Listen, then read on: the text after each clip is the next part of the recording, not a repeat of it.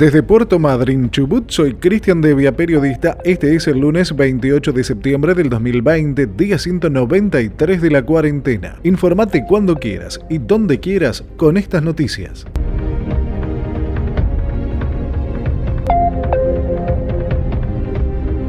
Reportaron una nueva víctima en Comodoro Rivadavia. Este lunes por la mañana se confirmó el deceso de un hombre de 70 años y con esto la ciudad registra 43 fallecimientos en total por COVID-19. El último reporte epidemiológico del Ministerio de Salud Provincial informó 180 nuevos contagios, 56 en Comodoro Radatili, 99 en Madrid, en Sarmiento 16, 3 en Gaiman, 6 en Trelew. Los casos activos en toda la provincia son 2.110, de los cuales 1.293 están entre Comodoro, Radatili Sarmiento, 774 en Madrid, 42 entre Leo Rawson y en Esquel 1. Los recuperados hasta el momento son 2.436 y se encuentran 2.973 contactos estrechos bajo vigilancia epidemiológica. Grassini desmintió el pedido de renuncia a todo el gabinete provincial. El ministro de Gobierno del Chubut, José María Grassini, dijo que el gobernador Arcioni solicitó una reorganización de cargos ministeriales. Apuntan a disminuir en un 30% los cargos políticos. Detuvieron al dueño del portal informativo Cholila Online por abuso sexual agravado. La ex mujer hizo la denuncia en la comisaría de la mujer y actuó la fiscalía de Rawson. El acusado Darío Fernández fue detenido cerca de Gaiman cuando presuntamente pretendía escapar de la zona junto a dos hijos menores de edad. Según denunció la mujer, todo comenzó a partir de la separación en mayo de este año. Indicó que las agresiones no solo fueron verbales o vía telefónica, llegando incluso a amenazas de muerte, sino también físicas. A ellos se le sumaron dos episodios aberrantes de abuso sexual con acceso carnal sucedido entre el sábado y ayer en medio de un clima atemorizante para la mujer. Argentina registró en los últimos siete días un promedio diario de más de 10.100 contagios. Desde el Ministerio de Salud Nacional advirtieron que la tasa de contagios tiende a desacelerarse en Capital Federal y Gran Buenos Aires, aunque se incrementa en el interior argentino. La ocupación de camas de cuidados intensivos, más allá de la dolencia que explique la internación del paciente, a nivel nacional promedia 61%, mientras que en Río Negro es del 87%, en Salta del 80%, y en Mendoza del 77. De los 560.000 contagiados desde marzo, se han recuperado en Argentina el 76%. Centro Integral de Estética, licenciada Ana de la Cruz, fisioterapeuta, en Trenquelauquen y zona de influencia, reeducación postural global, terapia manual pediátrica integrativa, depilación láser definitiva con sistema candela, rápido y sin dolor, único en el oeste bonaerense. Centro Integral de Estética, en Trenquelauquen y zona de influencia, licenciada Ana de la Cruz. Seguinos en Instagram y Facebook. Neuquén superó los 9.000 contagios y reportó cuatro nuevas muertes. Ya hay 160 fallecidos por coronavirus en la provincia. El reporte nocturno del domingo contabilizó 208 casos más, alcanzando los 4.180 casos activos, siendo Neuquén capital la que más enfermos atiende por estas horas con más de 2.200. Este fin de semana, Neuquén registró sus picos máximos de contagios diarios en lo que va de la pandemia, ya que el sábado había reportado 463. Por el incremento exponencial de los contagios, fallecen dos personas por día en promedio por COVID en la ciudad de Neuquén. La capital neuquina concentra más de la mitad de los casos activos de la provincia y duplica el número de enfermos cada 18 días. En Río Negro murieron 7 personas y 218 se infectaron. La cifra de fallecidos en la provincia llegó a 360 decesos, con 2.291 pacientes atendidos por COVID. Cipolletti pasó a ser la ciudad con más casos activos de la provincia por delante de Bariloche y Roca. Murió por COVID la directora del hospital de Campo Grande, cerca de Cinco Saltos y Cipolletti. La mujer había dado positivo en agosto y permanecía aislada desde entonces. Sin control del COVID en Santa Cruz, reportaron 124 nuevos casos, de los cuales 104 son en Río Gallego. Santa Cruz registra un total de 4.757 casos positivos, de los cuales 1.250 se mantienen activos, 947 en Río Gallegos, 178 en el Calafate y 95 en Caleta Olivia. El ministro de Salud de Santa Cruz, Claudio García, dio positivo por COVID y quedó aislado, al igual que la gobernadora Alicia Kirchner y varios funcionarios. Legisladores del Frente de Todos piden usar el ibuprofeno soluble para pacientes contagiados, algo que el propio ministro García rechazó de plano por no contar con ensayos clínicos que demuestren su efectividad.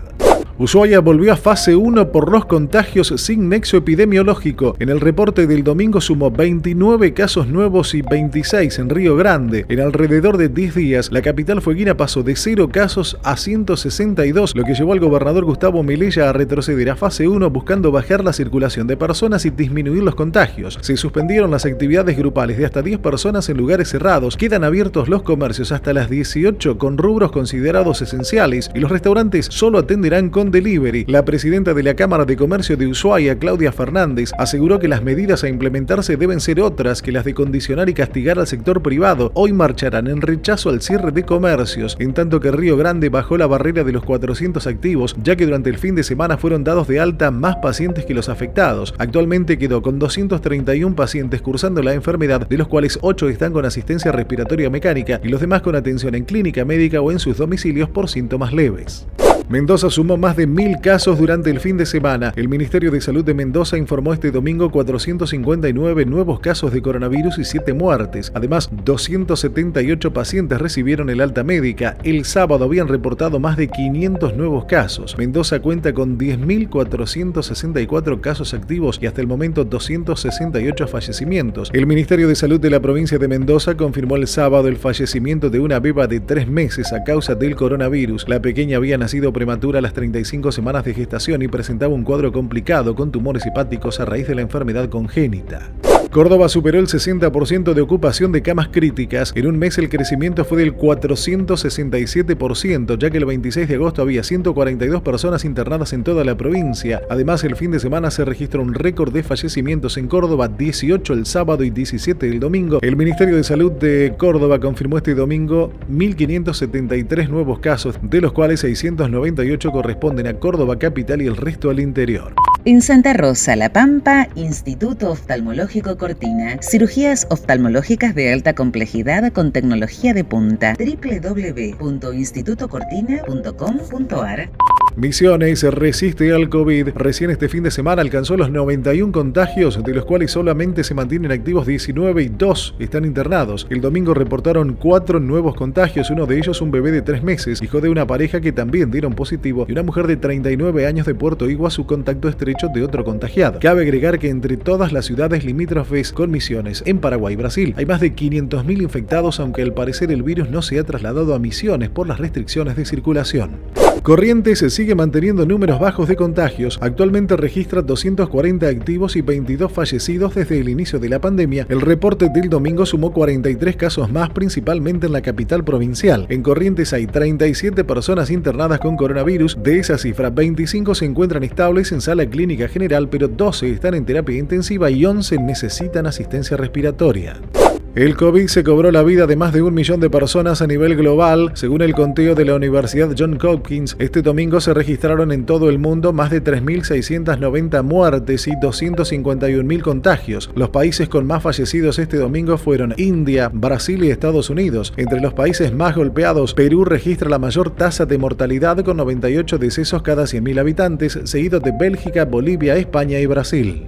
Wuhan ya vive la nueva normalidad. La ciudad china de 11 millones de habitantes fue el origen de la pandemia que hackea al mundo y en la actualidad fueron levantadas la mayoría de las restricciones. El uso de mascarillas es obligatorio además del distanciamiento y la prohibición de eventos multitudinarios es la regla general de convivencia. Desde el inicio del contagio registró 50.300 casos confirmados y alrededor de 3.800 fallecimientos, el mayor número de contagiados y víctimas mortales en China, aunque desde mayo en Wuhan no ha habido nuevos casos. El gobierno central de España amenaza con intervenir Madrid por la escala de contagios. Es el trasfondo político entre el gobierno socialista de Pedro Sánchez y la presidenta regional del Partido Conservador, Isabel Díaz Ayuso. Este lunes se ampliaron las restricciones a casi un millón de personas en regiones determinadas de los barrios periféricos de Madrid y el gobierno central pide que se extienda toda la ciudad y alrededores. En el último mes, la capital española vio un recrudecimiento de los contagios con hasta 15.000 diarios y una tasa de 722 casos por cada 100.000 habitantes, la más alta de España.